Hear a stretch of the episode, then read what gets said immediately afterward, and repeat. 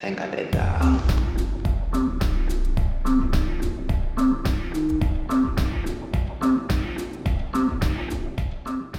Hola, somos Anaís Dewes.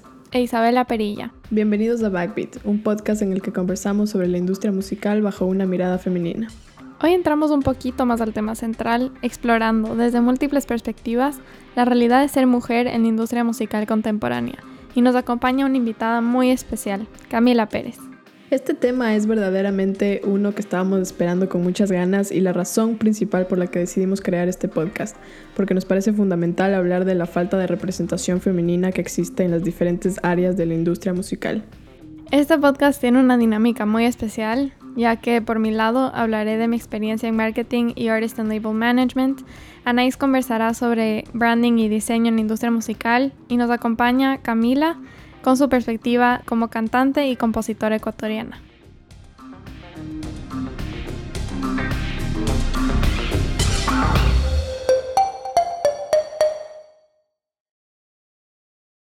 Bueno, Cami, ¿cómo estás? Bienvenida a Backbeat. Qué placer tenerte aquí. Muchas gracias, yo feliz. Estaba emocionada. Estaba emocionada hasta que no me sonó la alarma para el podcast. Contra todo pronóstico, yo también tuve un pequeño percance. Hace unos minutos me fui, estoy en mi oficina, me fui a mi cuarto porque yo trabajo desde mi casa, entonces este es mi, mi espacio de trabajo. Me fui a mi cuarto eh, a buscar algo, estaba la cortina cerrada, cuando la quise abrir se me cayó la barra de la cortina y me quedé con la cortina literalmente en la mano sin poder moverme porque si me movía se me terminaba de caer todo. Y Anaís me llamó por WhatsApp. Llamé, le llamé por WhatsApp a Isabel como que, brother, tengo que resolver esto, ya vuelvo. Eso fue ahorita. Ahorita, o sea, hace nada. Para esto yo me quedé encerrada fuera de mi casa porque no tenía el micrófono y lo tuve que ir a ver. yo no podía abrir mi vino. La Isabela con el vino. Una, una hora y media tarde, pero todo bien. Sí, lo logramos contra todo pronóstico. Exacto. Pero bueno, Cami, bienvenida una vez más a Backbeat. Un honor tenerte aquí. En el episodio de hoy vamos a hablar de un tema que a Isabela y a mí, y estoy segura que a ti también, primero nos compete y nos parece algo súper interesante y algo muy importante que queremos compartir con toda la audiencia que tenga la oportunidad de escuchar esto. Y es la falta de representación femenina en la industria, no solo en el área de las artistas y de las performers, sino también en diferentes ámbitos como lo que hace Isabela, que es marketing y label management, productoras, ingenieras de sonido y más o menos lo que hago yo desde el lado de branding y de diseño gráfico. Porque cuando nos metimos a investigar sobre todo este tema y vimos los números, las dos nos quedamos en shock y dijimos, ¿cómo es posible que esté pasando esto en el siglo que estamos viviendo y, y tras tantos avances del feminismo? Los números simplemente nos juegan en contra y por eso te invitamos y queremos que, queríamos que estés con nosotras para que tú hables desde tu perspectiva como artista. Entonces, para empezar,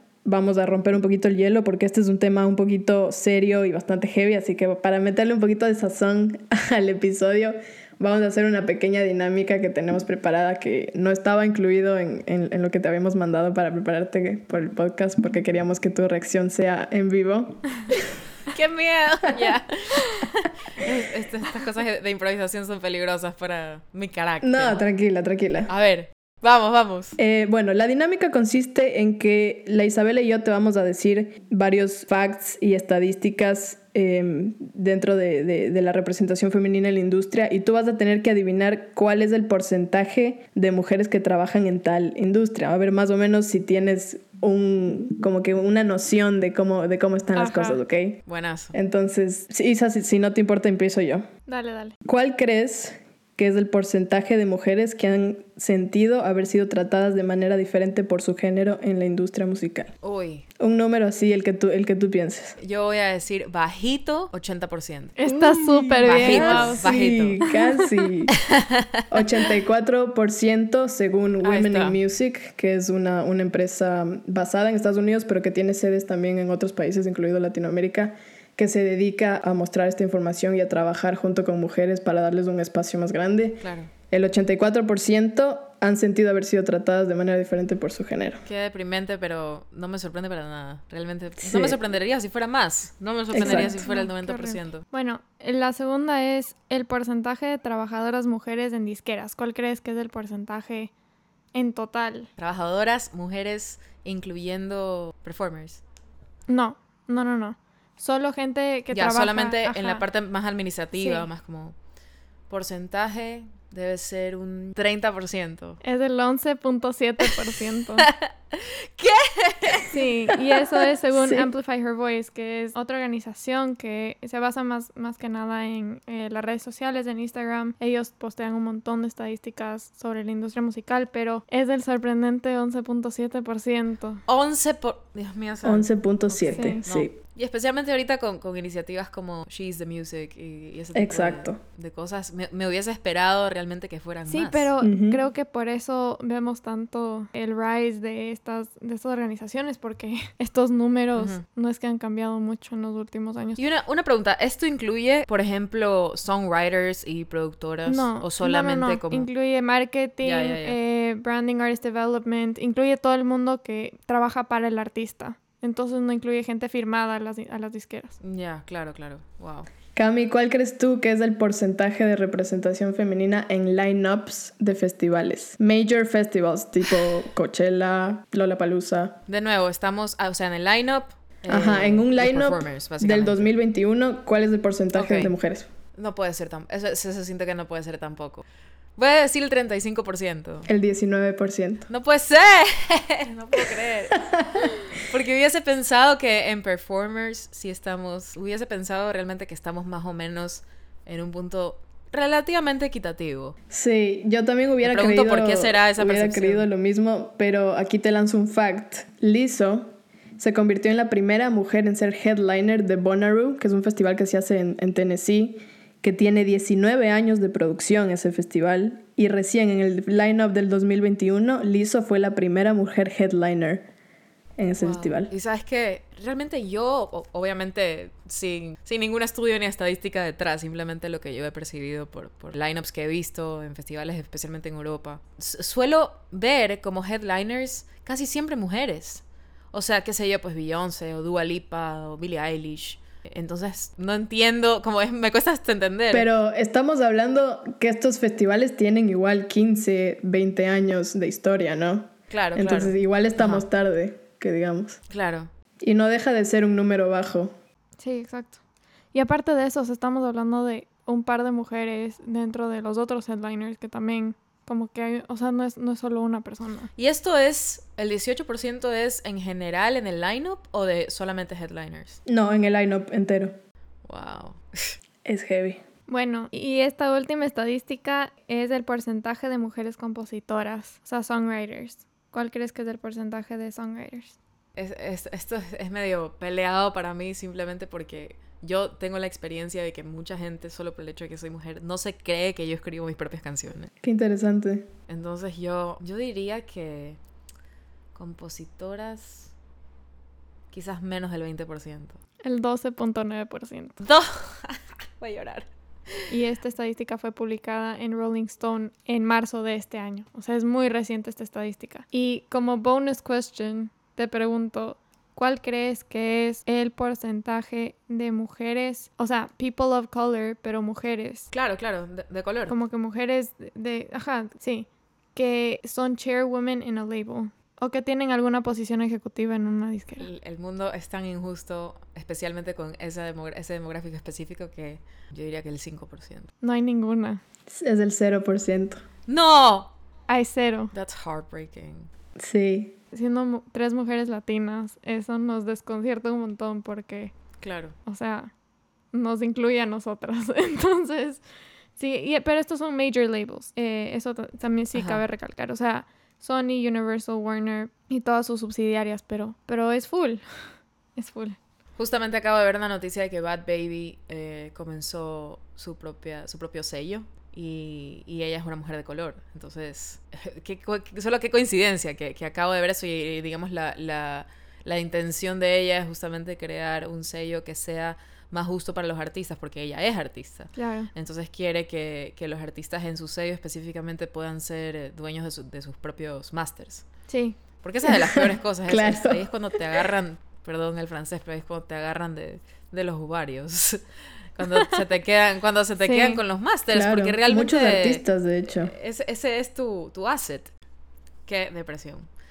Pero en todo caso, los números son muchísimo más bajos de lo que me hubiera esperado. Hubiese pensado que que el mundo hoy en día y en nuestra industria que tiene tanta exposición, o sea, es una industria que está tan expuesta a la, a la crítica por justamente ser entretenimiento, es algo que es de las masas. Sí. Entonces hubiera esperado que, que, ya haya muchísimo más representación, especialmente en los últimos, ¿qué? Pues digamos 10 años, que no es que es mucho tiempo, ¿no? Pero igual. Claro, por lo menos. Sí. Increíble. Pero bueno, con eso comenzamos, Cami. ¿Por qué no nos cuentas un poquito sobre ti, cuál ha sido tu carrera y por qué te interesa este tema tanto. Bueno, yo comencé básicamente a... Yo comencé a dedicarme a la música de una manera muy académica. Entonces siempre, desde que yo sé que quiero dedicarme a la música, porque yo desde muy pequeña estaba súper expuesta a la música, no sé si expuesta, pero tenía una aptitud para la música.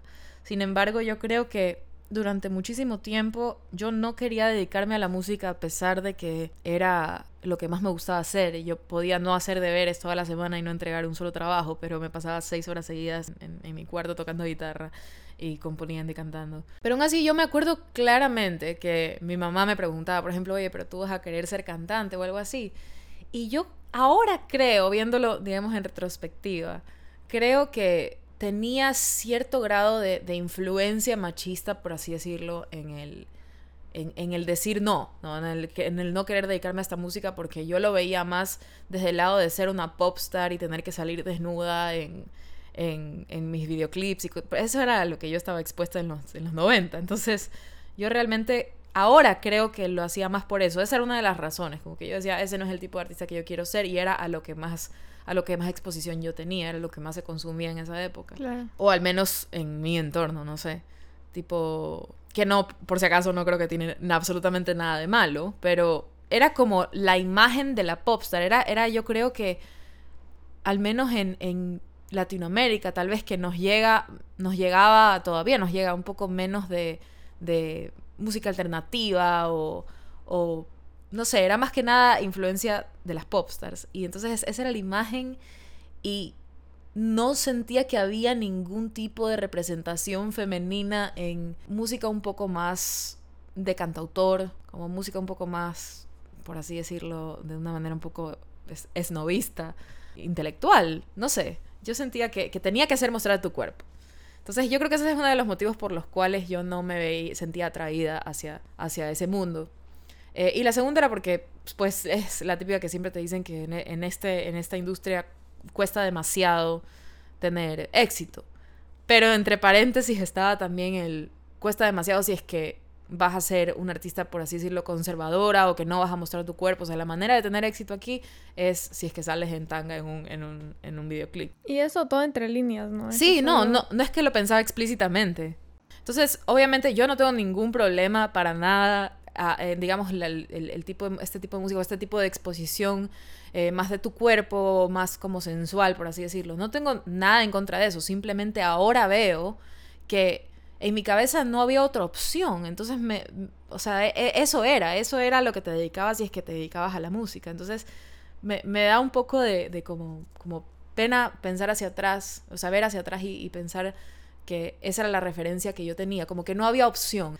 Entonces eso es un poco triste pensándolo, pensándolo hacia atrás. Y luego cuando decidí finalmente dedicarme a la música fue porque descubrí el jazz. Entonces yo creo que hasta ese entonces, a pesar de que me encantaba la música, nunca tuve un estilo particular al que me inclinaba demasiado. No sé hasta qué punto tampoco será porque, no sé, pues yo no crecí en Estados Unidos, no crecí en Europa, donde quizás había más acceso a otros tipos de artistas femeninas que, que, eran más experimentales, quizás un poco más académicas, quizás más del lado del que a mí me hubiera enganchado más. Y recuerdo que, los primeros, digamos, cantautores o autores así que con los que yo me conecté y dije, ok, quizás sí hay la posibilidad de dedicarme a la música lanzándome hacia, hacia otro lado o enfocándome más hacia, hacia esta parte de, los, de las emociones. Fue, qué sé yo, pues Jorge Drexler, John Mayer, Kevin Johansen. Em, ahí fue cuando yo comencé a ver, ok, eso es lo que yo quiero hacer. Y ahí vino Natalia Lafourcade Estoy hablando en orden en los que yo, lo, yo los descubrí. Ejemplazo, pero... La amamos a Natalia Lafourcade, le mandamos un saludo que escucha este podcast en su casa. y entonces ahí fue que, que yo comencé a decir, ok, quizás no tengo que enfocar mi carrera hacia cosas que a mí personalmente me hacen sentir insegura o me hacían sentir insegura en ese entonces o para las que no estaba preparada. Quizás hay una manera, ¿no? Entonces también descubrí el jazz y el jazz fue un enfoque más, repito, académico en el que yo me podía enfocar y yo decía, ok, si hay una manera de introducirme a este mundo sin tener que ser la imagen típica de la popstar a la que simplemente yo no me sentía atraída. Entonces, bueno, comencé a estudiar música y lo que sí me di cuenta desde un principio em, es que la cantidad de mujeres que habían en la universidad en comparación, en mi carrera, en comparación a los hombres, era absurdamente baja. Uy, sí, a mí me pasó lo mismo, ajá.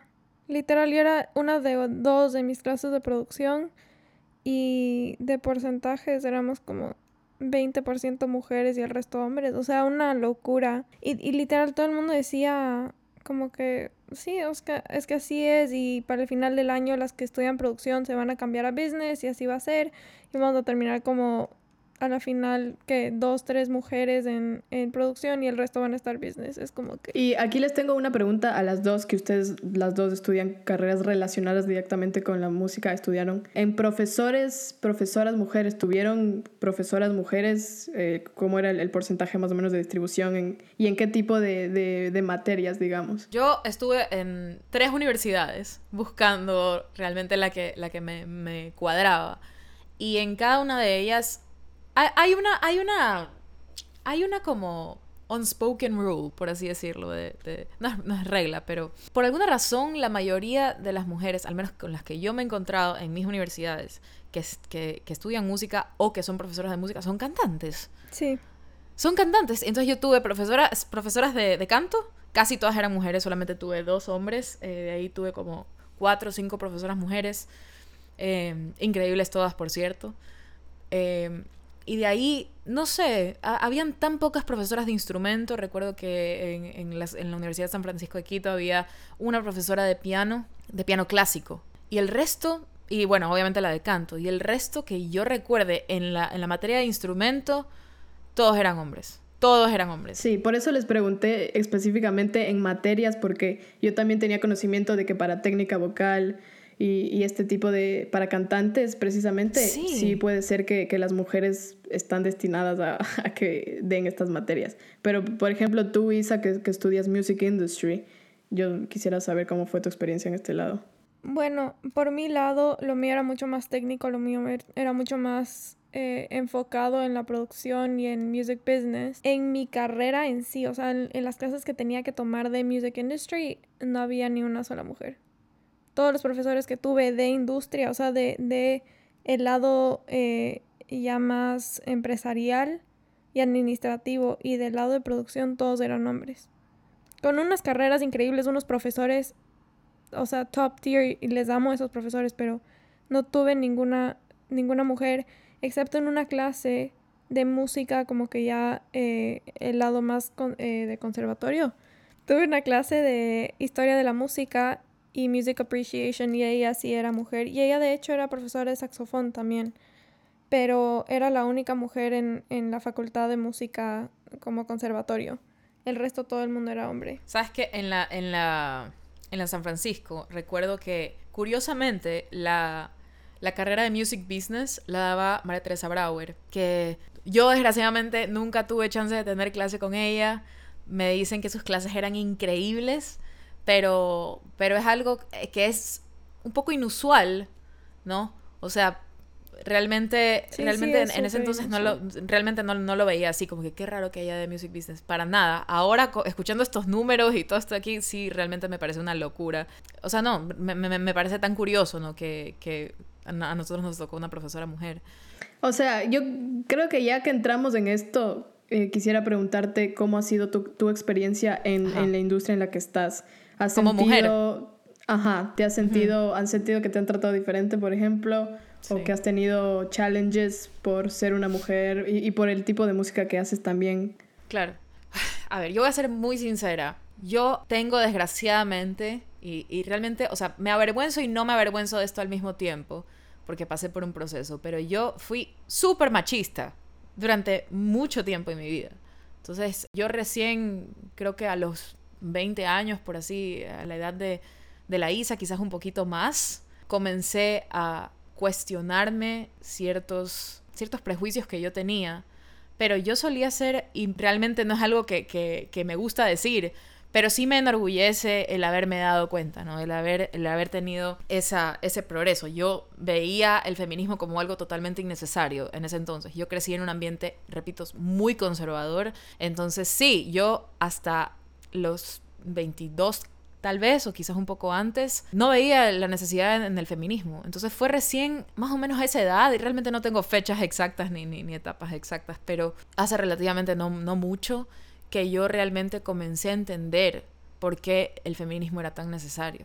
Entonces yo creo que durante muchos años de mi vida yo tenía tantas actitudes y tantas conductas machistas tan normalizadas que no me daba cuenta de cómo me estaban tratando diferente. ¿Sí me explico? O sea, yo creo que creo que podría tener hoy en día si yo pensara como pienso tantas historias de tantas cosas que me han dicho o tantas cosas que han pasado que en ese entonces no me daba cuenta, entonces no las registraba, sino que quedaban simplemente, solamente alimentaban un prejuicio mío y me bajaban en la autoestima de una manera un poco más sutil. Yo también eh, me siento identificada con todo lo que estás diciendo.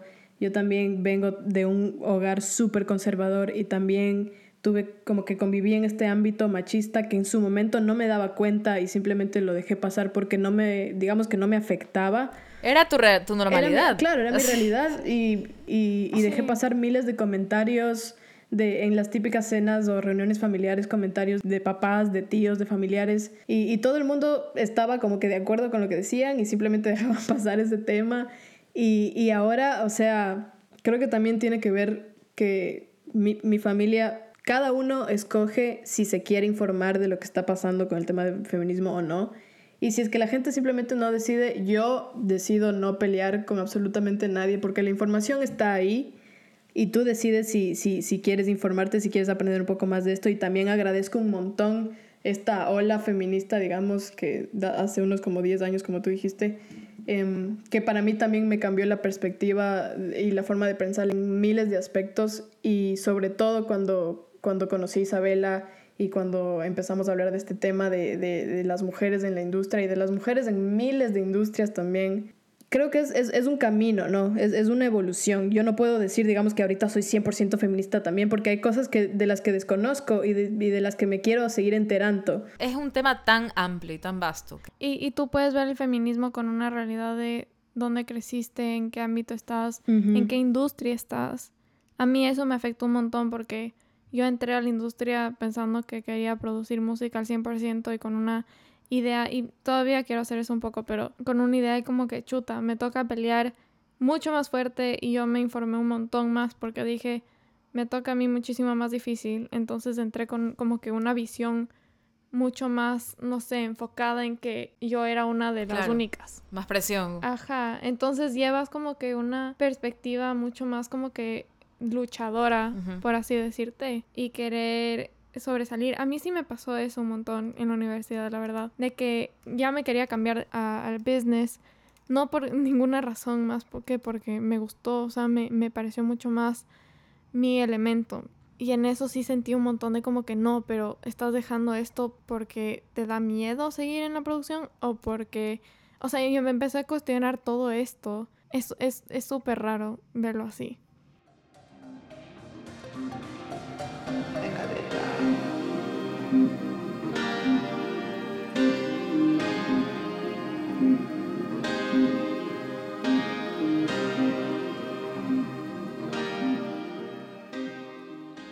¿Sabes dónde, eh, donde más machismo he visto? En las entrevistas. Oh. Los medios. Los medios, eh, al menos en este país. Pero he tenido, he tenido la oportunidad de ser entrevistada eh, desde otros países que sí tienen un poco más de conocimiento sobre la industria y quizás incluso más sobre feminismo también, no sé. Pero en todo caso, por suerte, con medios eh, extranjeros no he tenido tanto este problema. No, y repito, no creo que es tanto, no sé, no sé qué es, no sé qué es. No he tenido tanto ese problema, pero en, los medios locales, ay Dios, esos sí han sido algunas de las peores experiencias que he tenido. He ido a varias eh, entrevistas que me han hecho sentir excesivamente incómoda porque la persona que me está entrevistando, sí, la persona que me está entrevistando, qué sé yo, yo voy a que me pregunten sobre mi música, sobre mi proceso, sobre qué significan las cosas que escribo, qué sé yo.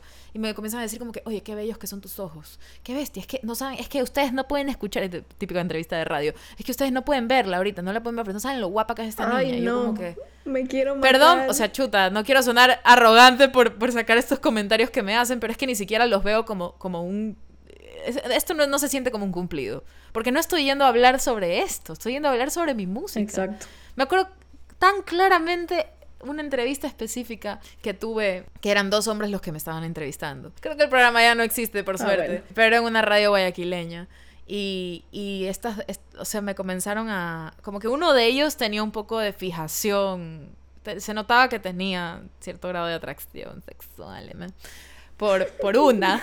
Entonces, el, el, por ejemplo, el, el, eran dos hombres, ¿no? Entonces el otro le decía como, oye, este, digámosle, pongámosle de nombre Enrique, ya, no se llama Enrique por si acaso, pero el otro decía, el otro decía, oye, Enrique está aquí que va, vea, mientras uno le hace preguntas, está que la mira, y el otro, sí, sí, sí, ya cuando salgamos aquí, y la, la invito a un café, que no sé cuánto, sí, pero... No, no, no, no. Y, y, y si saldrías conmigo, y si saldrías conmigo, y yo... y si me escribirías una canción así. Entonces yo... Saldría pero corriendo de esta entrevista si pudiera, Dios mío. Sí, o sea, y realmente, realmente hay mucha gente que, que aún no entiende eh, por qué estas cosas nos ofenden tanto. Pero, por Dios, es como... Ni siquiera en un ambiente profesional me estás invitando a tu programa a hablar sobre mi trabajo y me estás sexualizando y poniéndome en una situación incómoda al frente de quién sabe cuántas personas escuchan ese programa. O sea, no tienen idea lo incómodo que es para una mujer que le hagan eso. Y dirán, ay, pero hay mujeres que les encanta. O sea, realmente eso no viene al caso. Es, es un...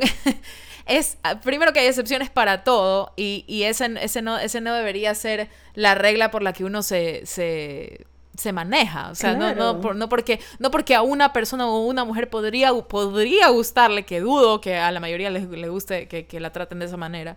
Pero no por eso yo voy a arriesgarme a hacer eso con todo el mundo. O sea, qué horrible. No, no.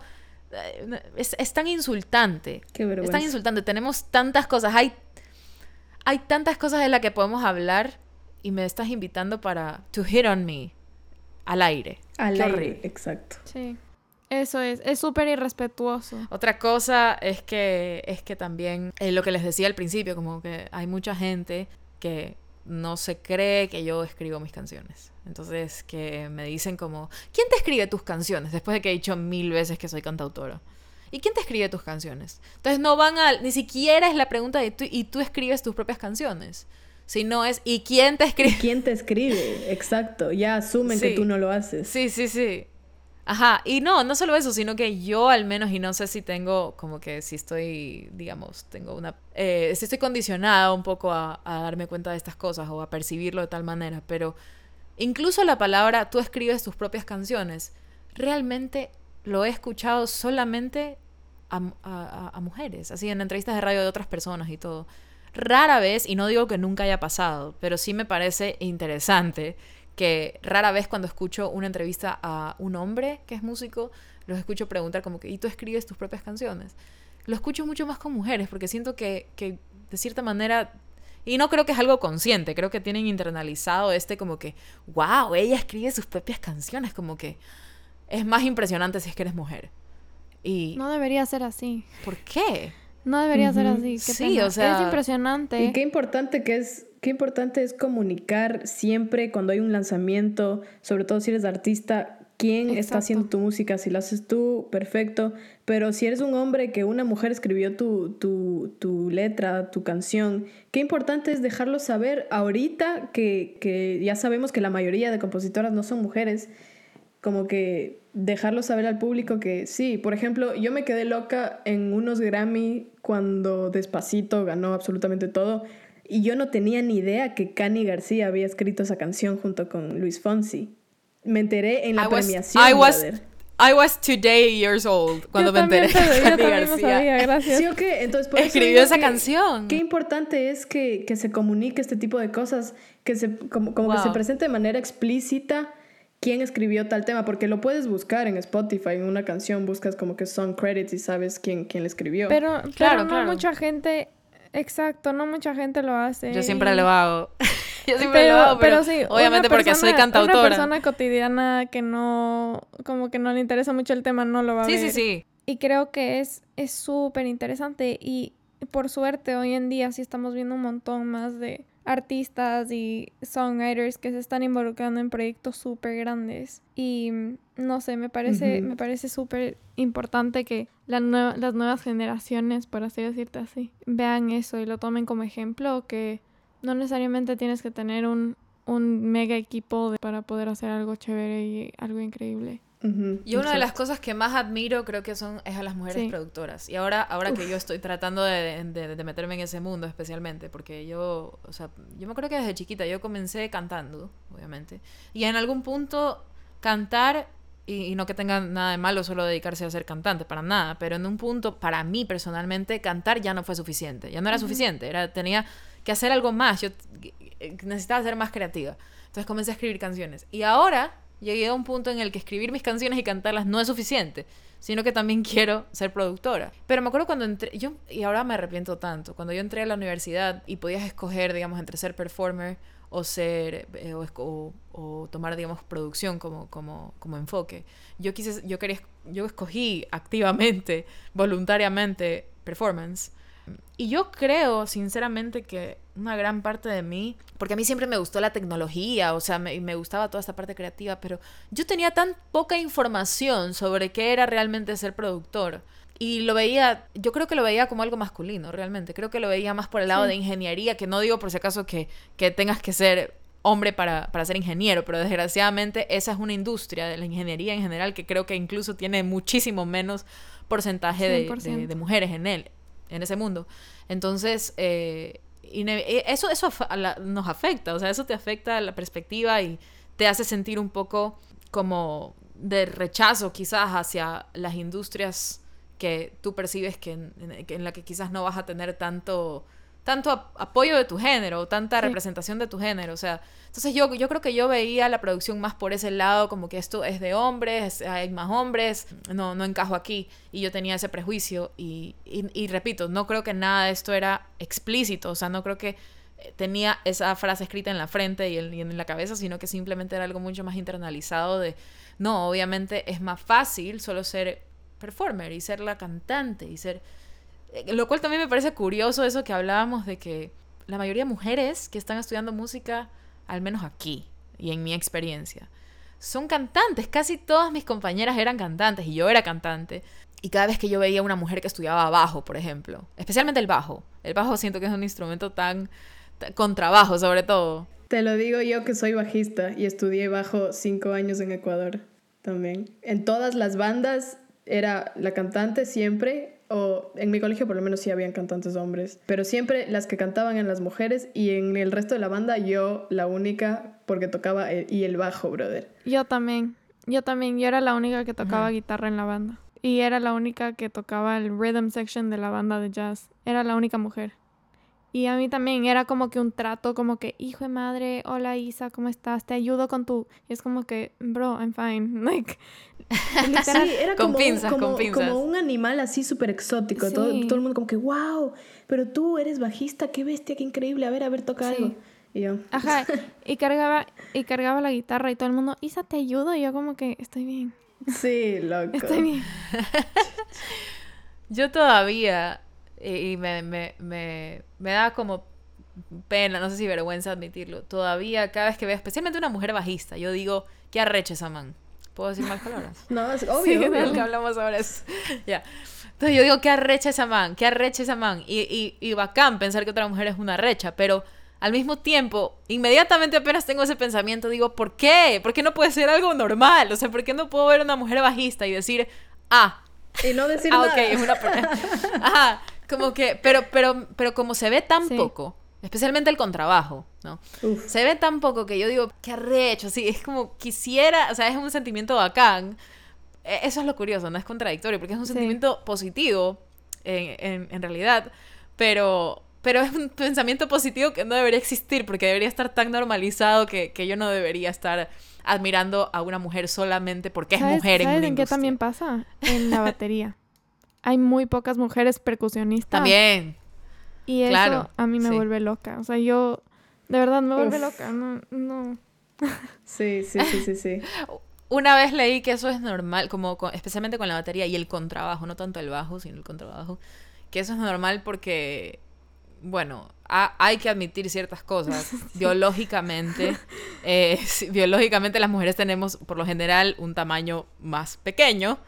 Eh, las manos más pequeñas también. Las manos más pequeñas, o sea, esas son cosas que simplemente son innegables. Obviamente hay excepciones, no significa que las mujeres no puedan ser altas y grandes, por supuesto que sí, pero lo normal es que midamos unos 60 como una. Sobre todo eh, es lo más común. Latinoamérica, que somos aún más pequeños. Sobre todo en Latinoamérica, sí. Claro, entonces no es, no es práctico. Esos instrumentos son un, poco un poco menos prácticos por toda la fuerza física que necesitas para trasladarlos. Ya, entonces quizás eso eh, eh, quizás sea un factor. En algún, en algún lado lo leí, no me pidan cita, por favor. Don't look it up. No, mentira. Pero este, recuerdo que yo, yo, a ver, yo a ver, me sentía súper curiosa por este tema. Entonces comencé a buscar por qué no hay tantas mujeres contrabajistas. Yo admiraba tanto a Esperanza Spalding, justamente. claro. es tan, tan raro ver algo así, ¿no? Entonces eh, entonces, a ella creo que le hicieron una entrevista diciendo por qué crees que hay tantas, tan pocas mujeres que son contrabajistas. Y ella decía, bueno, es un instrumento que es pesado de llevar a todos lados. Entonces, quizás es un motivo por el cual muchas mujeres, se, digamos, sienten como cierto tipo de aversión a dedicarse a este, a este, esta, a este instrumento específico, pero eso no, significa que sean menos capaces. Pero, pero yo sí caigo en, un poquito en eso, porque para los que saben que tan chiquita soy. como que cargar cosas no es mi fuerte. Y mi guitarra siempre ha sido el triple más grande que yo. Y yo sí la llevo a todo lado. Claro. Pero. Y el, el bajo, el, el, bajo electrónico es más pesado que una guitarra electrónica. Yo también. yo terminaba, creo que por eso tengo joroba ahorita de tantos años que, que pasé cargando mi bajo y después mi mochila del colegio, porque después del colegio me iba a estudiar era un struggle constante. Sí, yo pienso que, que, gran parte de esa realidad, ¿no? De que hay pocas mujeres dedicándose, o sea, más mujeres cantantes, que es por, es por practicidad. A ver, esto es, esto es algo que me acabo de dar cuenta, por ejemplo. yo me acuerdo que cuando yo comencé a hacer contratos privados y comencé a cantar públicamente y todo, entonces yo ayudaba a llevar equipos y a conectar las cosas y todo. Y me acuerdo haber tenido un familiar que me dijo, eh, tú no puedes hacer esas cosas. Como que no, a ti no, tú eres la cantante, tú no sé qué, no sé cuánto, a ti no te pueden ver enredando cables y sacando equipos y cargando, no sé qué, como que eso se ve feo.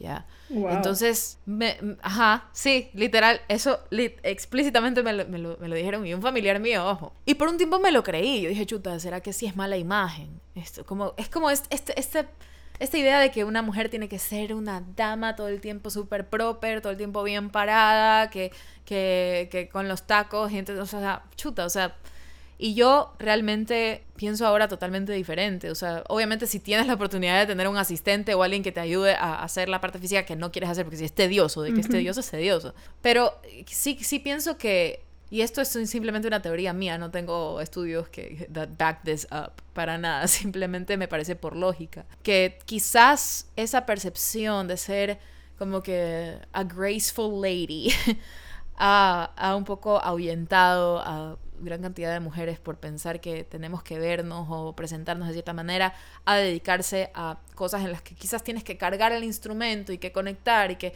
tal vez le atribuimos a ese tipo de cosas de cargar y llevar y conectar y, y, darle golpes a la batería, qué sé yo, tal vez todas esas cosas las percibimos o lo, atribuimos a, a, a, lo masculino.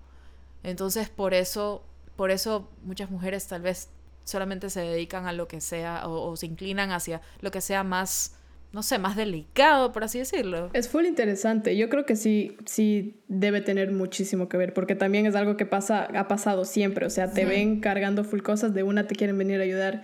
Eh, y eso es algo que yo por mi persona, sí, yo por mi personalidad em, me cuesta mucho pedir ayuda en, en, full cosas de mi vida, pero sobre todo en eso, brother. Yo siempre digo, no, tranquilo, yo puedo. Y aunque me esté costando, yo lo hago y, y, y porque me siento más cómoda haciéndolo yo, por eso mismo, porque no, no necesito que nadie me ayude, brother. O sea, en realidad no. Ahorita, literal, en el verano me, me cogió una de esas que solo todo el mundo me ofrecía ayuda y yo no, yo lo puedo hacer, yo lo puedo hacer. Hasta el punto que de verdad como que me, metí, me fui al límite, o sea, mis brazos como que ya no daban, pero yo estaba así como que no, you have to prove a point. Like, you can También do es importante decir que al hombre le encanta sentirse useful en ese sentido. Sí, que va de los dos lados, obviamente. Y yo tampoco voy a rechazar a una persona que sea, o sea, un, un hombre que sea caballero, no, para nada. Pero al mismo tiempo es como que, a ver, si ves que estoy bien, si ves que lo puedo hacer yo y que lo quiero hacer yo, ¿por qué me pides? Como que, Sí.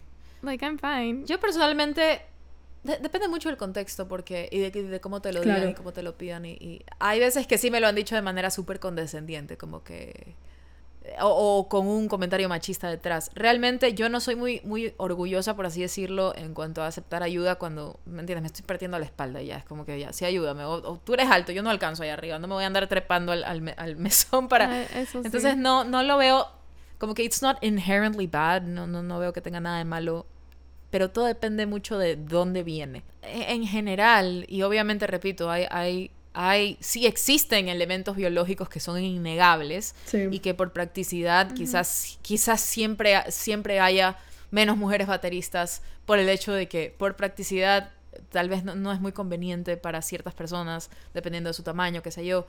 Pero sí, sí creo que si se logra eliminar o al menos mitigar de cierta manera ese prejuicio de, de, de cómo hay que presentarse, ni siquiera viéndolo por un lado práctico, sino de, de, de la gracia que una debe tener y de los prejuicios de cómo debe ser la feminidad o cómo debe ser una mujer. Creo que si se elimina eso, sí hubiera un montón de otras mujeres que, que no sentirían, no se sentirían como, eh, no sentirían rechazo a dedicarse a otro tipo de cosas que han sido normalmente asociadas con la Sí.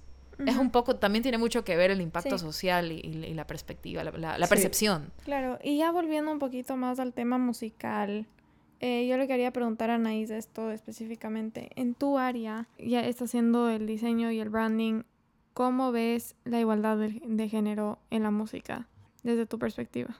Bueno, yo creo que eh, obviamente mi carrera es totalmente mucho más genérica. Yo no, no puedo decir que estudié diseño gráfico especializado en industria musical o algo así, porque primero no hay una carrera que se llame así. Pero desde el principio siempre, o sea, yo igual desde muy pequeña siempre supe que, que quería estar involucrada en, en la música. Estudié varios instrumentos, vengo de una familia de músicos. Entonces siempre igual digamos que estuve destinada a dedicarme a la música. Pero bueno, igual por circun- circunstancias de la vida, eh, yo el país en el que crecí, en Ecuador, no veía un, un futuro muy claro estudiando música. Después se presentó la oportunidad de mudarme a Estados Unidos. Y bueno, yo vivo en una ciudad súper pequeña y que como este país es tan grande, hay tantas cosas diferentes, cada ciudad es como un país distinto. En Orlando, que es donde yo vivo, no hay una escena musical muy fuerte, que digamos. ¿En serio? Hubiese pensado que, que era enorme. Sí, cero. Cero, cero. Pero tenemos, por ejemplo, Miami, que está muy cerca y ese es otro cantar. Pero aquí donde estoy, em, solo hay una universidad eh, dedicada como que específicamente a las artes. Y bueno, por cosas de la vida terminé, me, incliné más por el diseño gráfico porque también siempre me gustó mucho el arte eh, visual. Y, y dije, ok, perfecto, voy a estudiar diseño porque es una carrera súper broad y la puedo aplicar a diferentes, a diferentes ámbitos y diferentes áreas. Pero llegó la cuarentena y Mateo, que es aparte de mi mejor amigo durante muchos años, me presentó la idea de, de fundar una disquera y me dijo, queremos que tú te encargues de todo el tema visual, no solamente para la disquera, sino para los artistas también. Y yo me encontraba encerrada en mi casa porque mi universidad pasó a ser online, el trabajo que tenía cerró, entonces yo dije, perfecto, este es el momento. Y cuando empecé a, a, a trabajar en esto ya first hand, me enamoré del trabajo y dije, uff, esto es lo que yo realmente quiero hacer por el resto de mi vida. Pero lo que te puedo decir es que como, como mi carrera es tan, tan amplia, no siento y no he sentido hasta el momento que, que, que he sido rechazada, que un trabajo mío ha sido rechazada porque soy mujer. Lo que tiene el diseño es que o es bueno o es malo, seas quien seas, si lo hiciste bien va, si no lo hiciste bien pues no, no va. Claro. Pero creo que con, con lo que sí te puedo decir es que me siento más cómoda trabajando en un ambiente rodeada de mujeres que de hombres. Entonces, no, no, no, voy, a, no voy a mencionar eh, nombres, pero tuve la oportunidad de diseñar para una banda eh, ecuatoriana y fue fue muy complicado el proceso, simplemente no, no, nos entendíamos, eh, ellos no entendían mi trabajo, yo, ellos como que tampoco nunca fueron muy claros en lo que pedían y las varias opciones que presenté simplemente no cuadraban. Pero después tuve la oportunidad de trabajar con Camila para Prefiero. ¡Uh! Temazo, escuchan en Spotify, en Apple Music, en Deezer, en todo. Y todo fluyó tan fácil. Siento que nos entendimos súper bien desde el principio y, y no solo para diseñar, sino cuando te conocí a ti también, Isabela, nuestra comunicación siempre fue mucho más sencilla para hacer las cosas, para trabajo.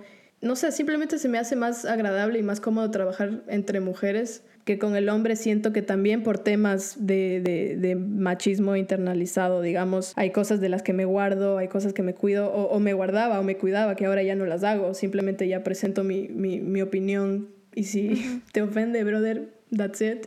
Pero sí, creo que eso es lo que te puedo decir. Trabajar en un ambiente rodeado de mujeres, no sé, me encanta. Sabes que, o sea, bueno, para empezar, nunca creo que te dije esto, pero soy súper fan del logotipo del grupo. Gracias. me fascina el logotipo del grupo, me fascina, yo creo, por si acaso, el grupo, bueno, pues ya me imagino que en sus otros episodios habrán hablado de, de, del, del, sello. Entonces el grupo es el sello en el que trabajamos las tres. Pero lo, lo, curioso es que yo me sentí atraída al sello justamente por su imagen inicialmente. Los encontré por redes sociales. Hablaste conmigo. Sí, hablé con la Isa sin tener idea de que era la Isa detrás. Eh, y, y, realmente yo me acuerdo que ese fue el motivo. O sea, yo vi la página web, vi, eh, vi... Obviamente no hay que dejarse llevar solamente por la imagen porque uno puede tener, haberse gastado todo su presupuesto en tener una imagen pulcra, pero sin embargo de fondo no hay mucho. Eh, pero definitivamente sí he llegado a entender lo importante. O sea, si, si yo veo un sello o una empresa o lo que sea que tiene mal como dis uh -huh. diseño, o sea, que, que, no tiene clara su imagen, pues desgraciadamente me la tomo menos en serio. Exacto. Especialmente hablando sobre sellos musicales, ¿no? Yo pienso que un sello tiene que tener tan claro sí. lo importante que es la imagen, entonces comienza desde ahí. Y de ahí el resto se va investigando poco a poco, ¿no? O sea, se va, se va, uno tiene que también asegurarse de que, de que estamos, digamos, en la misma página con muchas cosas. Pero eso fue lo que me atrajo inicialmente. Y hay algo que, y, y, bueno, también el hecho de que después nos reunimos y vi que habían mujeres. Y yo dije, chuta. Entonces lo que dice Anaís es clave porque sí, o sea, es, hoy en día se escuchan tantas historias, bueno, no necesariamente hoy en día, creo que desde toda la vida, pero ahora simplemente son más públicas. Eh, de, de, mujeres que se sienten abusadas eh, por el hecho de ser mujeres, que uh -huh. les pagan menos por el hecho de ser mujeres, que se las toman menos en serio por el hecho de ser mujeres, o acoso sexual. El hecho de tener mujeres en mi equipo era extremadamente importante. Entonces, chuta, yo personalmente me he sentido, eh, digamos, cuando, cuando he trabajado con otras personas, cuando, cuando he trabajado sobre todo con hombres, sobre todo con hombres, y no digo que esto sea culpa de estos hombres, en, en, eh, digamos, específicamente. Para nada. Creo que es algo con lo que luchamos las mujeres, por muchas por cómo hemos sido criadas. A mí personalmente me enseñaron, y esto es horrible, detesto este, este, este, este término, pero me gusta usarlo porque creo que representa mucho cómo yo fui criada. Mujer que no jode. Eso me enseñaron a hacer a mí. Y con esas palabras exactamente. La frase completa es mujer que no jode es hombre. Y yo la he escuchado muchísimas veces. Mujer que no jode es hombre. Sí, y realmente, o sea, yo tengo mucha, mucha paciencia y mucha compasión, por así decirlo, con, con las personas de otras generaciones especialmente, que tienen este machismo internalizado, no, no está bien, no lo justifico para nada. Yo a muchas personas de mi familia cercana he tenido que, que de, cierta, de cierta manera, tratar, no es que cambiarlos, pero tratar de hacerles entender por qué esas cosas no están bien, porque desgraciadamente han, creído, han crecido en un ambiente mucho más machista que el nuestro todavía. Exacto. Entonces, sí, eh, sí. o sea, no, no culpo a mi familia, por así decirlo, por repetir estas frases que vienen escuchando a lo largo de todas sus vidas, pero sí es innegable que a mí me afectó. Entonces, ese tema de ser mujer que no jode es súper difícil trabajando en un ambiente con hombres, porque sientes sea o no sea real, que sea o no sea verdad que esta, que esta sería una consecuencia de, de, de ser asertiva, pero, pero sí hay cierto, digamos, eh, es, es, difícil, es difícil ponerte firme, ser firme con las cosas que quieres, ser firme con, con, con, las cosas que para ti son importantes y quizás para el resto del equipo no, y no sentir como que van a pensar que soy, que, que no sé, que, que, estoy, que soy amargada. Que soy mujer que jode, literal. Sí. Claro, que soy amargada o que no, no quiero que, que... I don't want them not to like me, o sea, eso, no, no, no quiero que me comiencen a odiar. Entonces, eso definitivamente yo creo que es un problema en muchísimo, no solamente en la música, o sea, obviamente esto sí es algo mucho más general que creo que les afecta a muchas mujeres que son emprendedoras, que son parte de, que son, que son eh, eh, cualquier profesión, literalmente cualquier profesión. Y es difícil, es difícil manejar esa idea que a mí me metieron en la cabeza desde tan chiquita de tener que ser como más pasiva y siempre estar sonriendo y siempre pedir las cosas amablemente, a pesar de que te estén viendo las huevas y, y te están, están haciendo cosas que te cabrean o las cosas no se están dando. Be a lady. Be a lady, exactamente. Sé una dama. Pide las cosas como que tranquilamente. Entonces, chuta, pero, pero todo el mundo ve normal que un hombre venga y te diga, no, no, no, así no son las cosas. Esto se hace así, así, así. Y si es que no me lo presentas, lo siento mucho, pero pierdes tu trabajo, básicamente. Pero si eres una mujer y haces ese tipo de cosas que a veces son necesarias, pues eres una perra. Entonces, tantas oportunidades se pierden, tantas cosas no, no se desarrollan bien porque creo que muchas de nosotras tenemos ese miedo. Yo lucho contra eso todos los días porque gracias a Dios ahora estoy consciente de eso. Y digo, no, no puede, no puede ser así. O sea, hay, hay veces que simplemente hay que tener una mano firme. Obviamente hay mujeres que no sufren de esto, definitivamente, pero creo que somos muchas que fuimos criadas de esa manera. Entonces eso también es un problema. Sí. Ay, qué horrible. qué horrible eso de mujer que no jode es hombre. Uf. Entonces, ay, Dios mío santo, qué, qué, qué- furia que me da como imaginarme, no, no imaginarme, sino recordar los momentos en los que he Sí, escuchado sí, esa sí, frase. sí. Terrible. Pero creo que es parte de quién somos y, y nos ha llevado a ser y a darnos Ujú. cuenta por nuestros propios caminos. No porque nadie nos ha pedido, no porque hemos estado influenciadas por el resto de personas y creo que eso es algo súper respetable. Y, ajá, no tengo nada más que decir. Lo que puedo decir de, de la industria musical hoy en día en cuanto a temas de feminismo es que obviamente hay muchísimo camino por recorrer definitivamente como sociedad en general, no solamente en esta industria. Yo personalmente estoy muy agradecida de... a- creo que soy una persona muy privilegiada, es decir, eh, hasta ahora no he tenido un incidente, sí he tenido malos ratos definitivamente, solo por el hecho de ser mujer, los he tenido. Sin embargo, estoy agradecida de no, no tener tantas historias, ¿saben? De, de como, al menos este- en este punto de mi carrera todavía no he llegado a, a- a ese punto, quizás más, avanzando más me encuentre con, con peores, peores realidades. Esperemos que no. Esperemos que no, sí, pero no me sorprendería si es que sí sucede, desgraciadamente. Pero también estoy agradecida de, de- de tener ahora y que los, que los de las nuevas generaciones tengan más representación de, de mujeres que no necesariamente, o sea, que ya no sea una ley que tengas que ser sexualizada. Digamos, las mujeres ahora se visten distinto, ya no necesariamente, ya no, ya no es una regla, es lo que quiero decir. Quiero que quede muy claro que no tengo nada en contra de la sensualidad femenina. De hecho, me fascinan muchas artistas que- Exacto. Ojalá yo tuviera como que Ajá, es- esa la- the confianza, confidence. ¿no? Sí. Sí, sí, ojalá, ojalá yo no tuviera ese, ese miedo por como soy, porque no Claro. sé, nunca Bueno, he yo sido como que también. así toda extrovertida, pero me encanta y lo admiro muchísimo.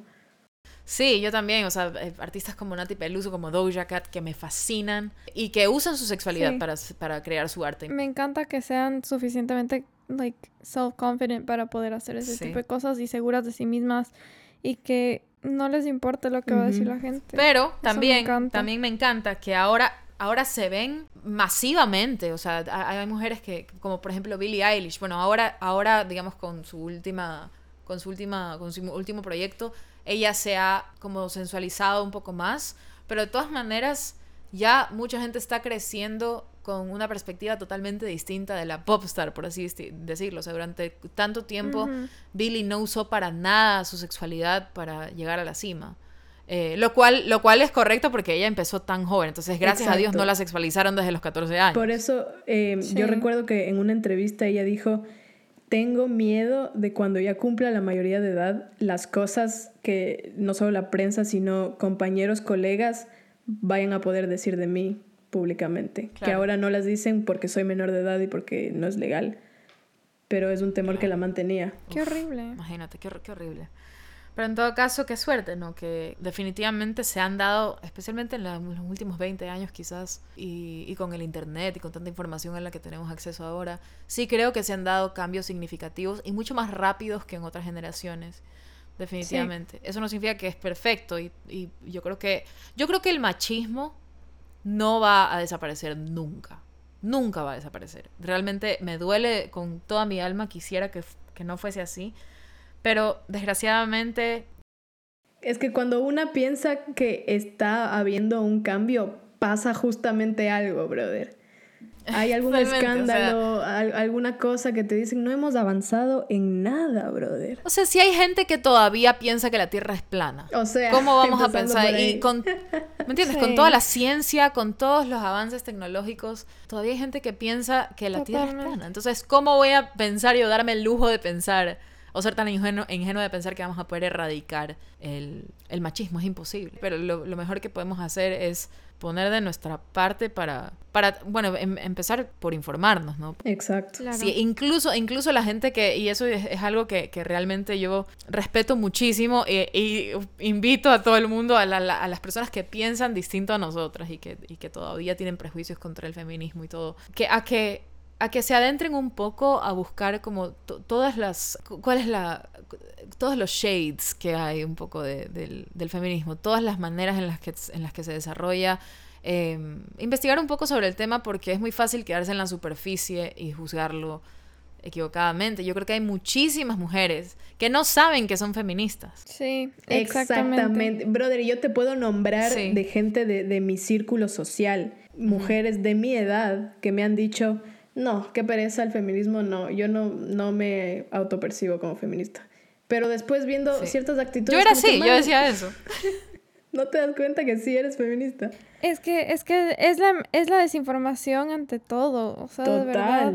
Como que la gente es tan rápida en asumir. Esa es la misconception. Es tan rápida en asumir lo que es y lo que escucha. Y no se toma el tiempo de verdad como que cuestionar y decir, oye, ¿sabes qué? Me voy a meter a un easy Google search y leer tres, cuatro artículos sobre este tema y en serio reevaluar mis, mis opiniones antes de empezar a gritar todo lo que pienso. Creo que eso es tan importante y ese es mi deseo personal de la gente que nos ha escuchado hasta aquí, que de este podcast, bueno, de hecho era un motivo que tuvimos de Nice y yo de, de poder informar a la gente de lo que está pasando en mi industria musical. Y que la gente pueda percibir la información que quiere percibir a su forma y que podamos tener discusiones abiertas sobre estos temas desde todas las perspectivas para que poco a poco vaya un avance en todo lo que es esto, esto que es tan importante. Creo que también es una responsabilidad que tenemos como mujeres y como mujeres feministas. Creo que también parte de, de la militancia del feminismo es eso, es, es eh, compartir lo, lo, que sabemos, compartir los datos que están disponibles públicamente para todo el mundo y tratar de hacer un cambio. Sí, y, nosotras teniendo perspectivas tan diferentes dentro de una misma industria, creo que es, es importante poder compartirlo desde cada uno de nuestros lados, cada una de nuestras experiencias, para que el día de mañana una niña que quiera estar en branding, que quiera ser cantante o que quiera hacer lo que sea que hago yo, eh, pueda, pueda tomar esa decisión y decir, ¿sabes qué? lo quiero hacer porque a mí me gusta y está bien y lo, lo voy a poder cumplir porque, no sé, la de al lado también lo puedo hacer. Sí, es simplemente, creo que, creo que el, el, mayor propósito que yo tuviera dentro de este tema de las mujeres en, el, en la industria es que muchas de nosotras dejemos de, de sentir rechazo hacia, hacia ciertas áreas Em, de esta industria por el simple hecho de ser mujer. Exacto, eso es muy importante. o sea, sí, exactamente. No significa que no puedas dedicarte a lo que tradicionalmente se han por ejemplo, esto del tema de ser cantante, eh, de ser cantante, ¿no? no es que estoy diciendo ojalá hubieran menos cantantes, no, para nada, sino simplemente que, que por el hecho de ser mujeres. Que sigan adelante, si tienen el talento y si les gusta el instrumento que sea que les guste o, o trabajar en el área que sea que les guste, simplemente hacerlo, porque la verdad es que nadie, nadie, nadie nos puede parar, mucho menos ahora. Y eso, no dejarte llevar por los estigmas, por lo que vaya a, creer la sociedad. Al contrario, darte cuenta que estás entrando en una industria como mujer y, que estás apoyando a las que vienen atrás. Totalmente, de acuerdo. Bueno, Cami, gracias por venir. Bueno, gracias Cami por estar aquí. Gracias a ustedes, vendré, pero que la próxima vez con menos, menos percances. pero cuando quieran, realmente a mí me encanta hablar eh, sobre estos temas y sobre todo pienso que es importante. Ojalá, eh, seguramente te vamos a tener más adelante para hablar de otras cosas, pero agradecerte por tu tiempo, por tu sabiduría y por compartirnos tus experiencias. Yo aprendí un montón y nada, muchas gracias y cuéntale a la gente dónde te puede encontrar, dónde puede encontrar tu música. Y si quieres hablar de algún proyectito por ahí, lo que se pueda bueno, estoy en Spotify, Apple Music, Deezer, en YouTube, en todas las plataformas digitales de música que puedan pensar, creo que estoy. Eh, así que búsqueme como mi nombre, mi nombre, Camila Pérez. Muchas gracias, Gandhi. No se olviden de seguirnos en at backbeat.pod en Instagram para saber todo lo nuevo de nosotras y de seguir nuestro playlist de este episodio que Cami nos va a ayudar a curar. Así que no sé, no, sí, solo háganlo. Estamos disponibles también en todas las plataformas de streaming para podcast. Y nada, gracias por haber llegado hasta aquí. Nos vemos la próxima.